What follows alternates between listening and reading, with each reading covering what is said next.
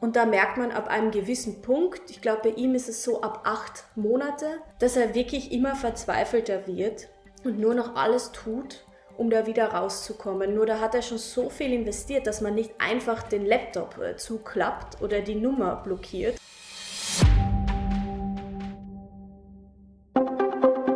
Profil Podcast Hallo und herzlich willkommen zum Profil Podcast. Heute mit einem Einblick in eine Wirtschaftskrimi-Recherche. Das Thema Cyberabzocke und Cybertrading. Wie Betrüger mit vorgegaukelten Online-Investments Milliarden erbeuten. Dazu begrüße ich heute Franziska Tschinderle, Reporterin bei Profil. Hallo Franziska. Hallo, danke für die Einladung. Mein Name ist Philipp Dulle und ich würde vorschlagen, wir stürzen uns gleich mal rein in deine Recherche, Franziska. Wie bist du eigentlich auf diese Geschichte gestoßen?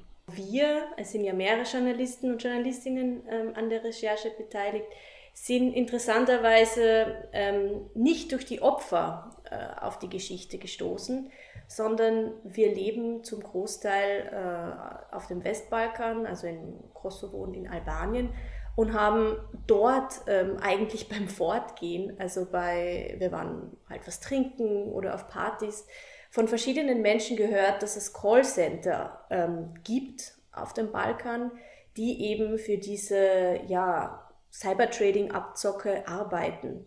Und so sind wir auf das Thema gestoßen und wollten eben verstehen, was da dahinter steckt. Du lebst ja in, in Tirana, berichtest äh, von dort äh, für Profil.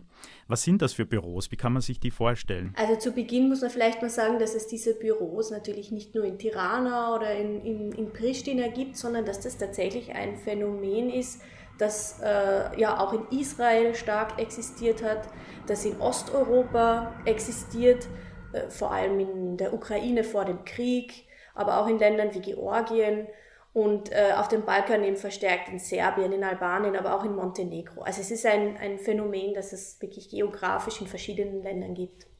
Und wie man sich diese Büros vorstellen muss, wie ganz gewöhnliche, ja, fast schon schicke, moderne Start-up-Büros, wo natürlich viele Menschen hineinpassen. Manche Callcenter haben bis zu 400 äh, Mitarbeiter, das wissen wir aus ähm, Ermittlungsakten.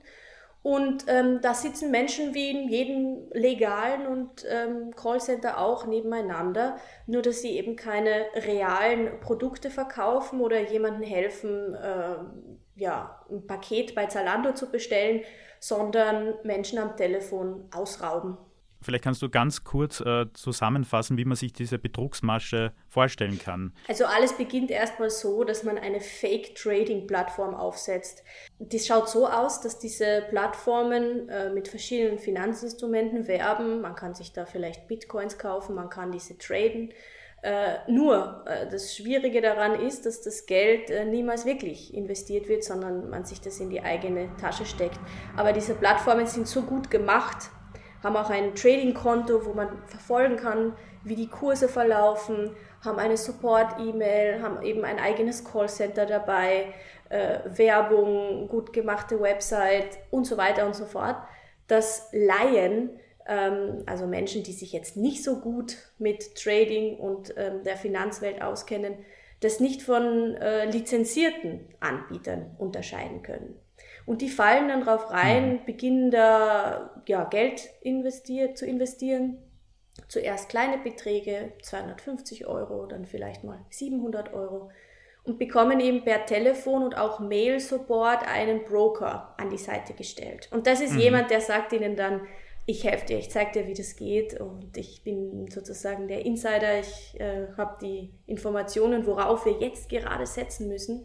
Und so geraten die mhm. immer tiefer rein in diesen, ja, in diesen Scam. Das heißt, diese persönliche äh, Komponente scheint da sehr wichtig zu sein, oder? Also, dass du, dass man als Investorin, als Investor das Gefühl hat, man ist da, es gibt, es gibt da Menschen, die sich auskennen und, und die, die gehen verantwortungsvoll mit meinem Geld um. Ja, ich glaube, es ist eben so eine Mischung aus Technik und Psychologie. Äh, die Technik ist schon sehr wichtig. Also, wie gesagt, man muss schon, man sollte schon das Gefühl haben, äh, dass das seriös ist. Aber ein ganz, ganz wichtiger Punkt ist auch die Person, die dich da regelmäßig anruft und die haben schon mhm. eigene Leitfäden und bekommen eigene Schulungen, äh, wie sie ja, Menschen auch über Monate an sich binden.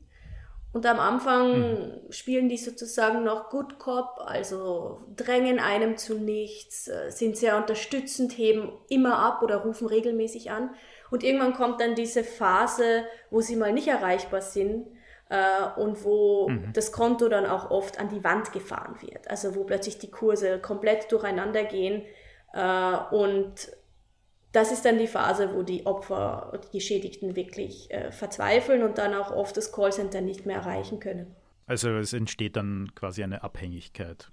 Ja, also das sieht man auch an unserem Fall, den wir im Profil aufschreiben.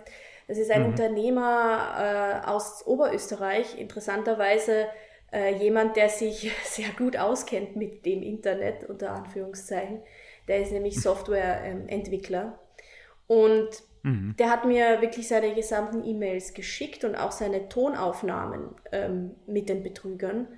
Und da merkt man ab einem gewissen Punkt, ich glaube, bei ihm ist es so ab acht Monate, dass er wirklich immer verzweifelter wird und nur noch alles mhm. tut, um da wieder rauszukommen. Nur da hat er schon so viel investiert, dass man nicht einfach den Laptop äh, zuklappt oder die Nummer blockiert und sagt, ach egal, sind ja nur, sagen wir jetzt mal Hausnummer 13.000 Euro.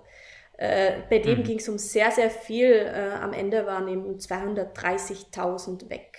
Beim Lesen deiner Geschichte fällt das schon auf, oder es verwundert natürlich auch, dass gerade auch so jemand, wo man sich denkt, ein Unternehmer, der, der sich auskennen, wo man vermeintlich auskennen sollte, warum vertraut so jemand einer ich glaube, du stellst diese Frage auch in deiner Geschichte. Warum vertraut so jemand eher einer willkürlichen Online-Seite und einem Broker, den er noch nie im Leben wahrscheinlich äh, im, im, richtigen Leben gesehen hat, mehr als quasi seiner Hausbank? Ja, ich glaube, das ist bei jedem Opfer und bei jedem Geschädigten am Ende anders. Äh, ich habe im Laufe der Recherche mit ganz vielen Menschen gesprochen, insgesamt mit über, ich glaube, mit knapp 20 da waren Menschen dabei, die ganz wenig Zeit haben, zum Beispiel äh, ja, eben auch Unternehmer aus der Schweiz. Äh, bei denen kommt dann mhm. irgendwie auch der Stress dazu. Die sagen, sie wollen irgendwie aus ihrem Alltag auch irgendwie ausbrechen. Sie wollen irgendwann mal ein Risiko eingehen. Sie wollen etwas wagen. Äh, sie haben das Gefühl, mhm. sie müssen auf diesen Zug aufspringen, das Online-Trading, äh, der Bitcoins. Sie wollen das irgendwie verstehen und wollen sich aber auch nicht zugestehen, dass sie es nicht verstehen. Ich glaube, das ist ganz ein wichtiger mhm. Punkt, das vor allem Männer betrifft, muss man wirklich ehrlich sagen. Die denken, sie schaffen mhm. das, sie steigen da ein und äh, dann erzählt ihnen am Telefon jemand etwas, das sie eigentlich nicht verstehen und das auch kompletter Blödsinn ist. Aber anstatt das wirklich zu überprüfen äh, und vielleicht zu einer ja, Finanzmarktaufsicht zu gehen oder äh, zu einem Experten, tun sie so, als würden sie es verstehen. Es entsteht so eine komische mm. Männer-Bro-Abhängigkeit. Das ist sicher ein mm. Punkt. Und dann äh, natürlich aber auch mit Menschen gesprochen, mit einer Frau, die ist, wie gesagt, Witwe über 70. Die tut sich auch relativ schwer, irgendwie, äh, würde sich schwer tun, auch ein Facebook-Konto zu eröffnen. Also da ist dann wirklich die technisch, die sind wirklich technische Laien und dementsprechend leicht, ähm, ja, dementsprechend leicht zu überzeugen. Aber ich glaube, es ist bei jedem und jeder anders. Die große Gefahr ist, dass irgendwann auch unsere Generation stärker auf sowas hereinfallen könnte, weil die Plattformen immer, immer besser werden und man dann auch als jemand, der die wenig Geld hat und viel zu verlieren hat, vielleicht dort reinfällt. Du hast jetzt schon diesen Unternehmer aus Oberösterreich erwähnt. Kann man circa sagen, wie viele Menschen aus Österreich von diesen Betrügereien betroffen sind? Kann man leider nicht, weil Cybertrading, also die ja, Abzocke durch äh, Fake-Online-Trading-Plattformen, ein bisschen wie so ein Eisberg ist. Ähm, die Dunkelziffer ist unfassbar riesig. Es gehen nur sehr wenige Menschen zur Polizei, weil sie A, nicht wissen, dass sie betrogen wurden. Sie denken tatsächlich, sie haben ihr Geld verzockt. Das heißt, man, man denkt, man, man ist selber Genau, man hat irgendwie blöd, blöd, gelaufen. gelaufen. Vielleicht äh, ja, hat man unter Anführungszeichen nur 30.000 Euro verzockt, ähm, was natürlich trotzdem sehr viel ist. Oder die Menschen wollen nicht noch mehr Geld ausgeben. Oder, und das ist mhm. ein wichtiger Punkt, sie schämen sich. Menschen schämen sich mhm. unglaublich niemand, mit dem ich gesprochen habe, wollte mit mir mit richtigen Namen sprechen. Und dadurch ist die Dunkelziffer unfassbar groß. Ermittler sagen, der Schaden ist deutlich größer, als wir es uns vorstellen können. Äh, in Deutschland liegt er eben im Milliardenbereich. Ich habe gehört, dass es auf Europaebene auch in die, in die zweistelligen Milliarden gehen soll.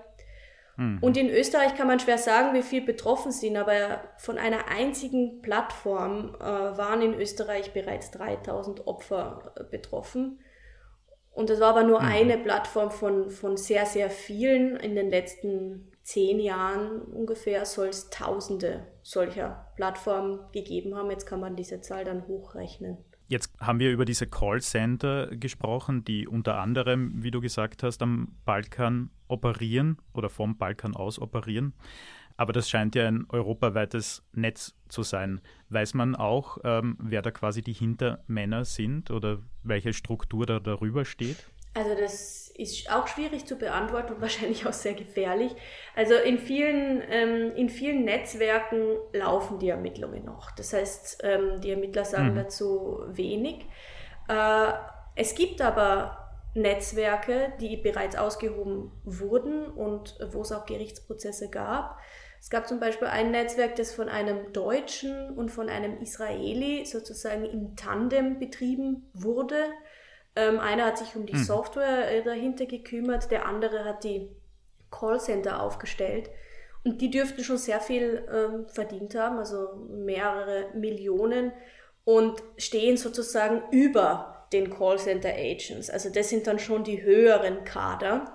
Das heißt, die mhm. Menschen, die jetzt in unserer Geschichte auch im aktuellen Profil vorkommen, das sind jene, die in der Hierarchie relativ weit unten stehen und die den Betrug eigentlich mhm. ausführen. Weil die Person, die am Telefon spricht, ähm, hat sich das zwar nicht ausgedacht, bekommt auch relativ im Vergleichsweise wenig, aber führt den Betrug aus. Und es sind eigentlich die Telefonagents eben in Ost-, Südosteuropa, die eigentlich den Polizisten am häufigsten ins Netz gehen.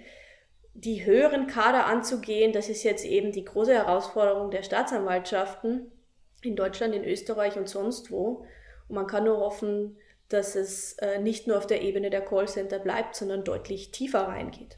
Was ich mich auch gefragt habe äh, beim Lesen deiner Geschichte ist natürlich, wissen die, die Menschen, die in den, jetzt in den Callcentern arbeiten, also ganz unten in dieser Hierarchie, wissen die immer so genau, was sie da machen, dass sie eigentlich betrügerische Machenschaften machen oder äh, werden die vielleicht auch in dem Glauben gelassen, dass sie eigentlich halt äh, einen wichtigen Job haben und, und äh, versuchen, Menschen an einen Reichtum anzuhäufen? Also in den Callcentern gibt es auch wieder Hierarchien. Es gibt ähm, die Menschen, die einfach nur die Erstanrufe äh, ausüben. Das heißt, die mhm. Menschen quasi einfach reinholen, anwerben.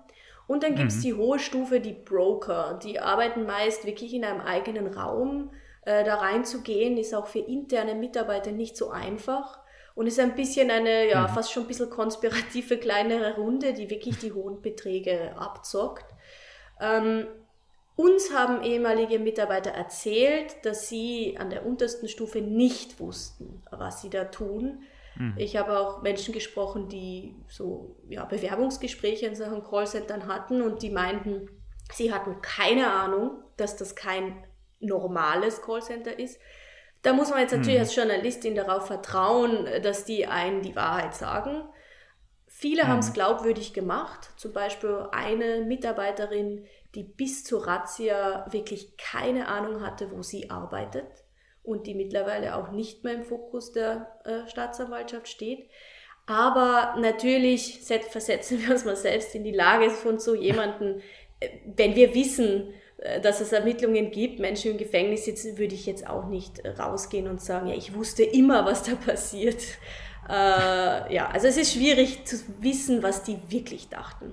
Aber stoßen die Hintermänner jetzt da vor, vor allem auch am Balkan ähm, auf fruchtbaren Boden? Also gibt es da genug Menschen, die das auch machen können? Auf jeden Fall. Also das wird auch der Grund sein, warum sich die Industrie immer mehr dorthin verlagert hat. Also Ermittler sagen, es man kann wirklich sagen, das hatte geografisch seinen Anfang in Israel, wo um das Jahr 2015, 2016 herum noch ganz viele Callcenter angesiedelt waren und die dann abgewandert sind aus zwei Gründen. Also der Rechtsstaat ist halt in jenen Ländern des Balkans, die noch nicht in der EU sind, äh, relativ schwach. Es gibt auch Fälle, wo Callcenter die Polizei bestochen haben, erfolgreich. Und der zweite Grund ist, dass dort eben sehr viele junge Menschen arbeiten, die äh, Entschuldigung, die sehr gut Fremdsprachen sprechen und im Fall Albanien mhm. und Kosovo durch die Migration halt ganz besonders im Kosovo Deutsch und in Albanien äh, Italienisch oder Griechisch. Und das wird der Grund sein, warum sich die Industrie, so wie vielleicht auch die Autoindustrie oder andere, gedacht haben, super, ähm, in diesen Ländern werden wir viele Menschen finden, die bereit sind, diesen Job für 600 Euro im Monat zu machen wenn ich jetzt angerufen werde, dann weiß ich wahrscheinlich auch gar nicht ganz genau, woher dieser Anruf jetzt kommt, mit wem ich da zu sprechen habe. Das kann vielleicht eine ganz andere Adresse haben als. Genau, also die Nummer ist fingiert. Ähm, das bedeutet, da scheint eine Nummer auf mit plus 49 oder mit der Vorwahl von England. Äh, und mhm. die Person am Telefon nimmt auch einen kompletten Fake-Namen. Also die sagt dann, ich bin ähm, Martin Kent äh, oder mhm. einen anderen Namen, der irgendwie deutsch oder manchmal auch skandinavisch klingt oder, oder britisch, David Jordan zum mhm. Beispiel. Mhm.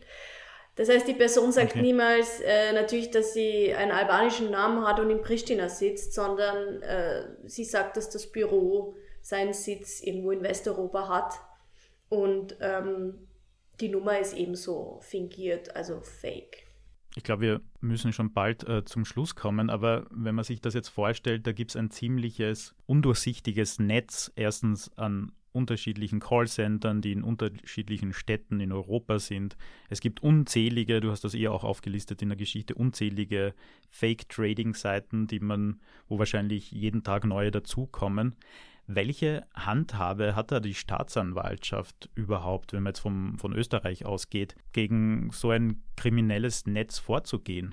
Ja, es ist voll wirklich unfassbar schwierig. Ähm, wir haben in, äh, in dieser Woche auch ein Interview mit einem Europol-Ermittler, äh, der darüber spricht, und naja, der sagt, es gibt halt das Problem, dass Staatsanwaltschaften aus Europa nicht einfach so in den Kosovo gehen können, um da eine Immobilie zu durchsuchen. Dafür braucht es eben äh, eigene Abkommen. Das muss man über Monate lang vorbereiten, solche grenzüberschreitenden Ermittlungen. Das ist das eine Problem. Und dann die Täter sind halt unfassbar klug äh, in dem Bereich. Die setzen auch wirklich so Netzwerke von äh, Scheinkonten auf und Briefkastenfirmen. Das heißt, mhm. das Geld wird wirklich über, über 50 Länder äh, verschoben, bis man die Spuren nur noch sehr schwer nachvollziehen kann. Und das sind eben diese zwei Herausforderungen, dass die Ermittler tatsächlich vor Nationalgrenzen stehen und die Täter mhm. aber im, im, ja, im, im luftleeren Raum, äh, im Internet agieren und deutlich schneller sind. Und da muss man irgendwie eine Handhabe finden, dass man äh, da nicht immer hinterherhinkt als ähm, ja, Strafverfolger.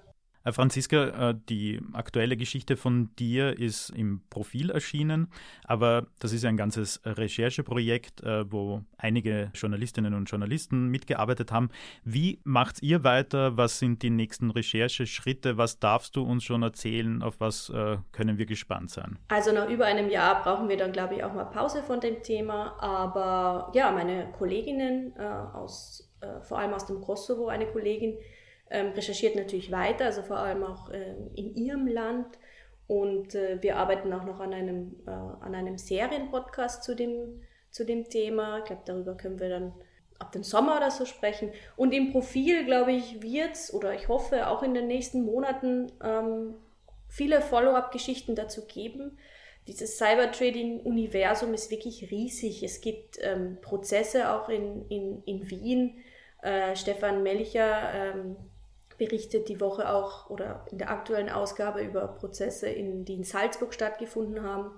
Das mhm. heißt, wir werden auf jeden Fall auf das Thema weiter drauf schauen und äh, dieser Text war sozusagen nur eine Vorbereitung, um unseren Leserinnen und Lesern einfach mal das System zu erklären.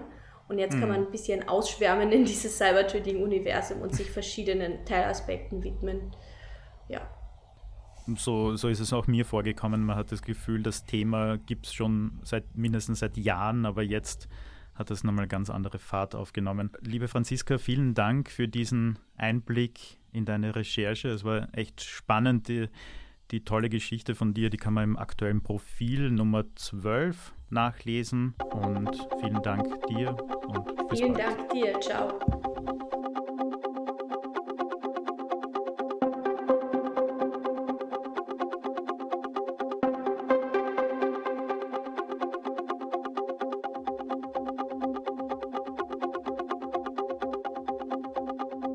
Zum Thema auf Profil.at.